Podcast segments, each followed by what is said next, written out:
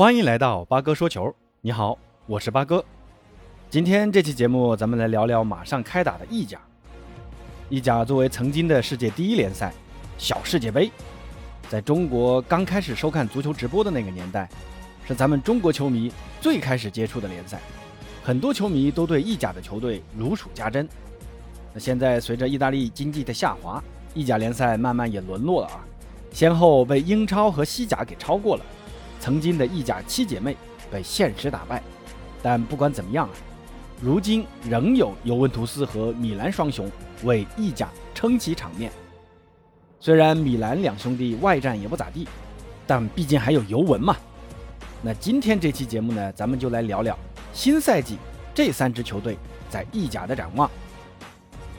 咱们按照上赛季的排名顺序来吧，先说说国米，作为上赛季的冠军。国米在这个夏天发生了翻天覆地的变化，因为众所周知的财政问题，主帅孔蒂挂印而去。上赛季进了三十球、助攻十一次的锋霸卢卡库，以一点一五亿欧元回归旧主切尔西。右路带刀后卫上赛季夺冠功臣阿什拉夫，在国米度过一个完美赛季之后，七千万欧元被大巴黎强行挖走。如今另一位锋线球星。老塔罗马丁内斯也被热刺和马竞盯上了，传闻他们已经出到了九千万欧元，要强挖老马。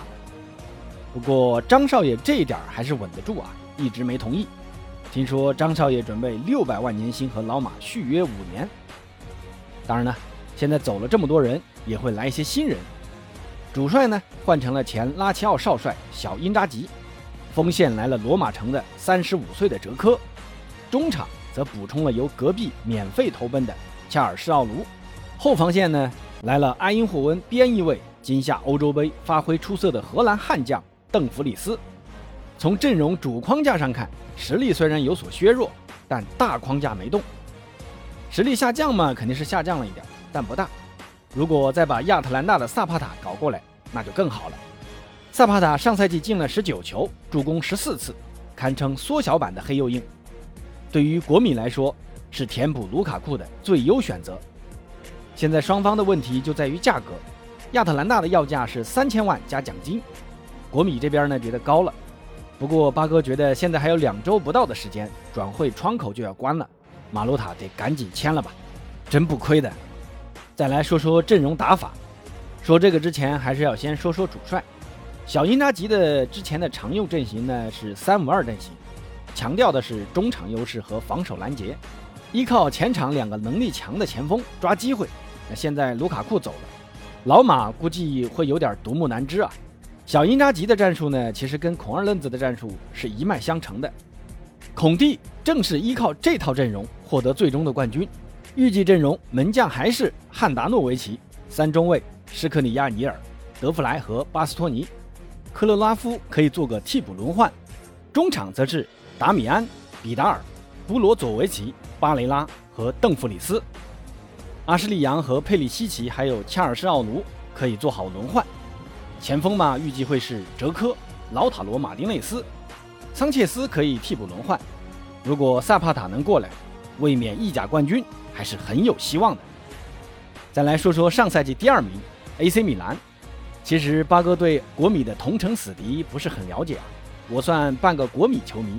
对于表姐的状况也不怎么关注，但上赛季的发挥确实超出了我的意料啊！能力压尤文，让我确实没有想到。不过新赛季八哥觉得米兰会有点难受啊。第一呢，伊布又老了一岁，之前的伤到底有没有影响还不知道。第二，主力门将多纳鲁马免费出走，这麦尼昂能否堪当大任还未可知。第三，中场大将恰西。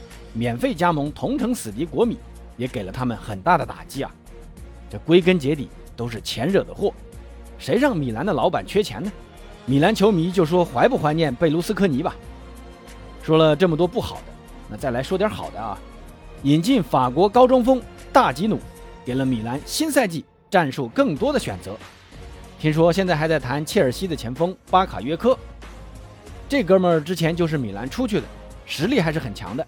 就是跟英超不怎么搭。那另外传闻马上就要签下罗马的弗洛伦齐，这哥们儿呢，上赛季被罗马租借到大巴黎，踢了半个赛季的主力右后卫，也算是一大助力啊。最后还有个转会传闻，米兰呢想免签皇马中场伊斯科，如果真能来米兰，那米兰是捡了个大便宜了。最后来说说意甲巨人尤文图斯，上赛季的动荡，很多人归因于主帅皮尔洛。那确实啊，皮尔洛作为主帅，执教老妇人还是有点资历不够，对内对外都不服。同时，对于超级巨星的使用也是犹豫不决，战术上无法做到统一。那现在随着囧叔的回归，不论是对球队的熟悉，还是球星们的调配使用，都很有一套。新赛季的老妇人八哥预计将是意甲冠军最有力的竞争者。昨天尤文图斯还宣布了一个转会消息啊，洛卡特利租借加盟，这追了一个夏天，终于追到手了。这夏天的欧洲杯，洛卡特利可以说是神兵天降。前米兰总监米兰贝利就说，洛卡特利可以说是欧洲目前最优秀的中场之一了。身体素质、脚下技术，还有阅读比赛的能力，都使他具备成为顶级中场的潜力。如今从萨佐洛转会而来，尤文是如虎添翼。话说这尤文是真会做生意啊，先租两年，然后在两千五百万欧元买断。难怪尤文能长盛不衰啊，这生意做的。说到尤文，不得不提 C 罗。前几天一直传 C 罗要走，结果虚惊一场。C 罗的合同还剩最后一年，这留在尤文还是准备冲一冲冠军的。这尤文现在的前场真的是猛将如云。夏天的欧洲杯让小基耶萨一战成名，另外还火了个贝尔纳代斯基。迪巴拉马上也要续约了，还有回归的越王莫拉塔。这前锋线放在意甲绝对是顶级配置，放在欧冠上也是随便换。所以说，欧战的意甲代表还真的只能靠尤文了。另外几支哪有这么深的板凳厚度啊？洛卡特利来了，中场这块听说现在还在运作上赛季和阿图尔交换去巴萨的旧将皮亚尼奇。这皮亚尼奇最好免费薅过来啊，还能让巴萨担点工资。如果皮亚尼奇能来，那中场的变化也会更多一些。双线作战还是需要囤点人的，后防嘛，玄冥二老在欧洲杯大放异彩，德利赫特又在二老身边成长了一年，这新赛季的后防将更加值得期待。只是二老现在虽然防守能力和经验还在，但毕竟年纪大了，速度和转身都会慢一点，而且还需要防止伤病的发生。这条后防线是既有期待又略带担心。总之，不管怎样。尤文还是那个尤文，回归稳定的老妇人，仍将是意甲那个谁都不敢忽视的巨人。好，今天的意甲先介绍到这儿，相信很多意甲球迷都对这周末开打的第一轮比赛是翘首以盼。那咱们周末见。